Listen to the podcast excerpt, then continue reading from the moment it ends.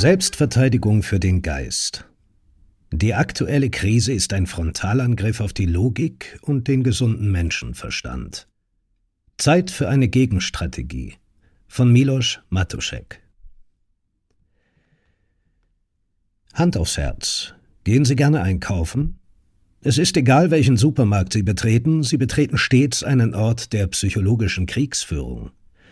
Es geht an diesem Ort darum, ihren Willen umzuformen, ihn weich zu kneten, zu beugen und letztendlich zu brechen. Das Ziel des Angriffs ist natürlich ihr Geldbeutel, der Weg dorthin ist ihr Geist.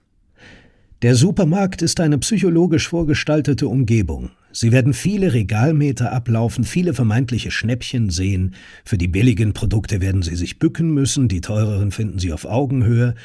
Die Nudelsoße ist selten neben den Nudeln, aber unterwegs kommen sie wie praktisch, aber kein Zufall, noch am Weinregal vorbei.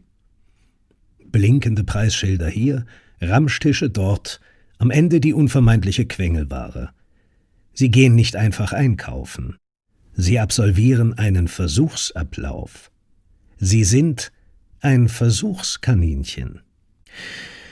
Was nun, wenn die ganze Welt ein wenig wie dieser Supermarkt ist? Und seit der Pandemie noch weitaus mehr. Was, wenn die Pandemiemaßnahmen ein subtiler Dauerangriff auf den Geist sind? Und sie nicht nur ein Versuchskaninchen bei experimentellen Impfstoffen, was sogar der SPD-Kanzlerkandidat Scholz offen ausspricht, sondern eben auch bei einem psychologischen Versuch. Es ist nicht schwer zu erraten, dass das der Fall ist. Seit Beginn der Pandemie gibt es weltweit ein mehr oder weniger einheitliches Playbook. Es gibt Regeln der Verhaltenssteuerung, die darauf angelegt sind, Menschen zu etwas zu bringen, was sie selbst wollen sollen.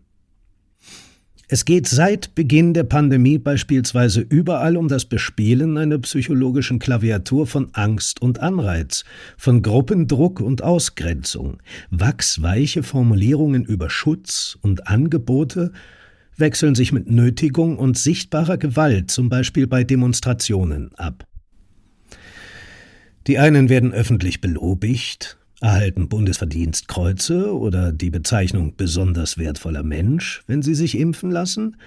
Andere wiederum werden öffentlich beschämt und bloßgestellt, ihre Existenz ruiniert. Sie verschwinden von der Bildfläche.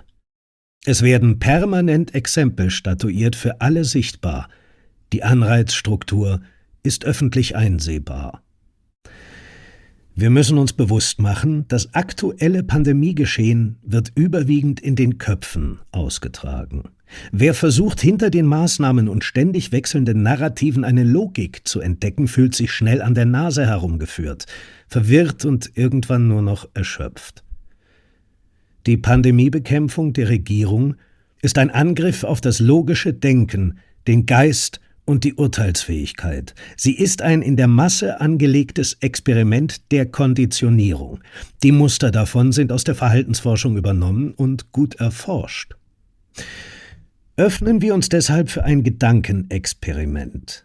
Die Maßnahmen und wechselnden Narrativen sollen keinen Sinn ergeben. Die fehlende Logik ist nicht etwa die Schwachstelle der Pandemiebekämpfungspolitik. Die Schwachstelle ist unser menschlicher Geist, der versucht, sich einen Reim zu machen, während wir uns im Handeln zugleich der Unlogik unterwerfen. Zu erkennen, dass etwas unsinnig ist, aber trotzdem mitzumachen, ist die ultimative Methode der Einübung von Gehorsam.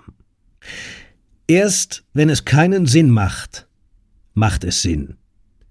Denn der neue Sinn ist etwas anderes als der alte Sinn. Erinnern wir uns an Voltaire. Wer andere Menschen dazu bringen kann, Absurditäten zu glauben, kann sie auch dazu bringen, Gräueltaten zu begehen. Gilt das nicht noch mehr, wenn man die Absurditäten sogar aktiv mitmacht? Hannah Arendt fand, dass totalitäres Denken eine Art Geisteskrankheit sei. Im Totalitarismus gehe es schlicht darum, gesunde Hirne in kranke zu verwandeln. Welche Elemente gehören noch dazu und wie entzieht man sich diesen effektiv? Schocktherapie. Nichts bringt die Menschen so sehr in Bewegung wie Schock und Krisen, so die Journalistin Naomi Klein in ihrem Buch Schocktherapie.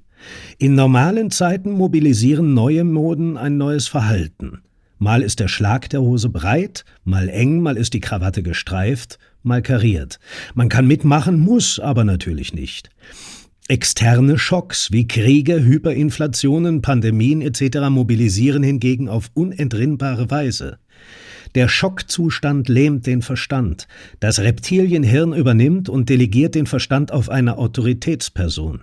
Dieses Muster funktioniert, selbst wenn sich wie im jetzigen Pandemiegeschehen ein unerfülltes Versprechen auf das nächste stapelt. Es funktionierte zu Beginn der Pandemie, als Menschen in Massen der Ansicht waren, dass Nudeln und Klopapier bald knapp würden und zu den für den Menschen existenziellen Produkten gehören. Und es funktioniert in der Impfkampagne, wenn das ungute Gefühl gegenüber Nebenwirkungen mit dem guten Gefühl einer Art Tugend kollektiv anzugehören übertüncht wird. Pavlovsche Konditionierung.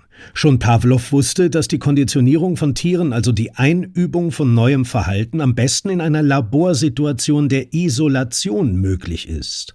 Belohnungen lösen Reflexe aus, bei Hund wie Mensch. Mit jeder Kröte, die der gesunde Menschenverstand schluckt, wird er empfänglicher für die nächstgrößere Kröte. Der Enthüllungsjournalist und Wikileaks-Gründer Julian Assange, derzeit der prominenteste politische Häftling des sogenannten Freien Westens, fasste es in folgende Worte. Jedes Mal, wenn wir Zeuge einer Ungerechtigkeit werden und nicht handeln, schulen wir unseren Charakter, in ihrer Gegenwart passiv zu sein und verlieren dadurch schließlich jede Fähigkeit, uns selbst und diejenigen, die wir lieben, zu verteidigen. Logisches Nirvana Logik kann mit Logik konfrontiert werden. Unlogik nicht, wusste der niederländische Arzt und Psychoanalytiker Joost Merlot. Wir befinden uns schon seit mehr als einem Jahr nicht mehr auf dem Schauplatz der Logik. Ein logisches Argument zählt derzeit schlicht nicht. Es zählt nur eine ideologisch passgenaue Aussage, egal wie unsinnig sie ist. Die leergelaufene Logik versiegt im Nirvana, sie strampelt sich müde. Es übernimmt dann ein emotionaler Apparat, der jedoch oft nur im Leerlauf strampelt, quasi auf einem anderen sinnlosen Kampfplatz tobt. Wut, innere oder äußere Aggression, Verzweiflung, Erschöpfung und Flucht in Ablenkung oder Sucht. Den Spieß umdrehen. Selbstverteidigungstechniken. Der Stoiker Epiktet machte einst einen sehr guten Vorschlag. Er empfahl, sich bei allen Dingen, die uns begegnen, zu fragen, ob diese in unserer Macht stehen oder nicht. Erstere rechnet er unserem Tun zu, andere den Umständen. Im Falle letzterer empfahl er sich nicht mit ihnen zu grämen oder mit deren Unannehmlichkeiten zu hadern. Wer den Fokus also auf das Veränderbare, Gestaltbare legt und sich eine Teflonschicht für das Unveränderbare zulegt, agiert stärker als Subjekt und lässt sich nicht verobjektivieren. Der erste Schritt muss darin bestehen, den gegenwärtigen Angriff auf den Geist überhaupt zu erkennen. In einem zweiten Schritt gilt es dann für sich selbst eine Schutzschicht aufzubauen, die einen nicht in der Schleife der toxischen Ablenkung und Negativspirale hält. Dann kann in einem dritten Schritt an konkreten Strategien des Gegenangriffs gearbeitet werden. Es gilt dabei stets die Kontrolle über den Inhalt der Gedanken in den Händen zu halten, ein eigenes Programm zu verfolgen und sich darüber ehrlich Rechenschaft abzulegen.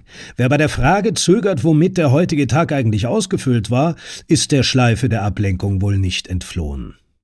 Letztlich muss es darum gehen, unempfänglicher zu werden für äußere Einflüsse und dann als Fernziel letztlich unregierbar zu sein. Dann nähert sich jeder dem Geheimnis des eigenen Lebensentwurfs, der eigenen Individualität. Denn, so Nietzsche, dem wird befohlen, wer sich selbst nicht gehorchen kann. Wem also bewusst wird, dass er auf dem Feld der Logik noch eine Schlacht zu gewinnen versucht, die sich gar nicht auf dem Feld der Logik abspielt, sondern im Reich der Ideologie zu verorten ist, der könnte folgenden Schluss ziehen. Eine Schlacht, die gedanklich nicht gewonnen werden kann, ist es nicht wert, ausgetragen zu werden. Sie ist Zeitverschwendung. Sie hält zudem ab vom Tun, welches wir in unserer Kontrolle haben. Sie verheddert uns in Gedankenschleifen, die uns in der Passivität halten. Die einzige Möglichkeit, dieses Spiel zu gewinnen, ist nicht mitzuspielen. Wer schon nicht Herr über seine Gedanken ist, kann unmöglich zu selbstbestimmten Handlungen finden. Ein weiteres Problem, welches wir dabei überwinden müssen, ist die Blase der allgemeinen Sediertheit. Wir müssen leider konstatieren, dass wir nicht erst seit der Pandemie in einer extrem apathischen und sedierten Gesellschaft leben. Wir sind seit Jahren auf Passivität und Pseudoaktivismus konditioniert. Wir erleben eine ständige Kulturausdünnung im öffentlichen Raum. Intellektuelle Inhalte, aktivierende Gedanken in den Medien, zunehmend Fehlanzeige. Man muss es sich suchen wie ein Goldschürf. Opfer. Es ist wie immer, Qualität kommt von Qual. Alles, was von Wert ist, beruht auf einer Hohlschuld. Die dürre Massenware bekommt man kostenlos nachgeworfen. Zugleich bespielen wir unseren Dopaminhaushalt mit permanentem Smartphone-Gaming. Wir geben uns dem Eskapismus von Drogen, Internetpornografie, Konsum, Völlerei oder falsch verstandenen pseudospirituellen Achtsamkeitsübungen hin, die uns den Eindruck vermitteln, wir würden die Welt schon zu einem besseren Ort machen, wenn wir nur ein paar Mal am Tag richtig durchatmen, mal das innere Kind heilen und unser drittes Auge wachkiffen. Der allgegenwärtige westliche Buddhismus ist Augenwäscherei. Eine Passivitätsschleife. Letztlich ein Religionsbusiness. Wie oft sieht man die Buddha-Figur in Wohnungen von Leuten, die zugleich durch das Leben hecheln und blind für die Umstände sind, sich aber sehr achtsam und zen vorkommen. So sind viele heutzutage wahnsinnig individuell, besonders, durchleuchtet, achtsam und trotzdem letztlich oft schlicht zeitgemäß passiv und unbeteiligt am Lauf der Welt. Der Buddha auf dem Nachtkästchen ist die kleinste gemeinsame Götze. Ein kleiner Blitzableiter für Stress, sonst nichts. Ich pauschalisiere hier natürlich etwas. Ich kenne jedenfalls nur wenige, die wirklich ins Tun kommen, jedoch umso mehr, die im Dauerzustand des Morgen geht es los verharren, in der dauernden Antizipationsschleife leben. Dieses Verhalten ist im Kern infantil. Es gründet darauf, sich selbst zu verzwergen, sich klein und ohnmächtig zu fühlen, vom Lauf der Welt entfremdet. Es müssen jetzt alle Verhaltensweisen auf den Prüfstand, die uns davon abhalten, notwendige Veränderungen zu bewirken. Ohne Verteidigung kein Angriff. Jede Veränderung beginnt mit einem Bewusstsein für die Schwachstellen des Geistes und für das programmierte Gelände, auf dem wir uns befinden.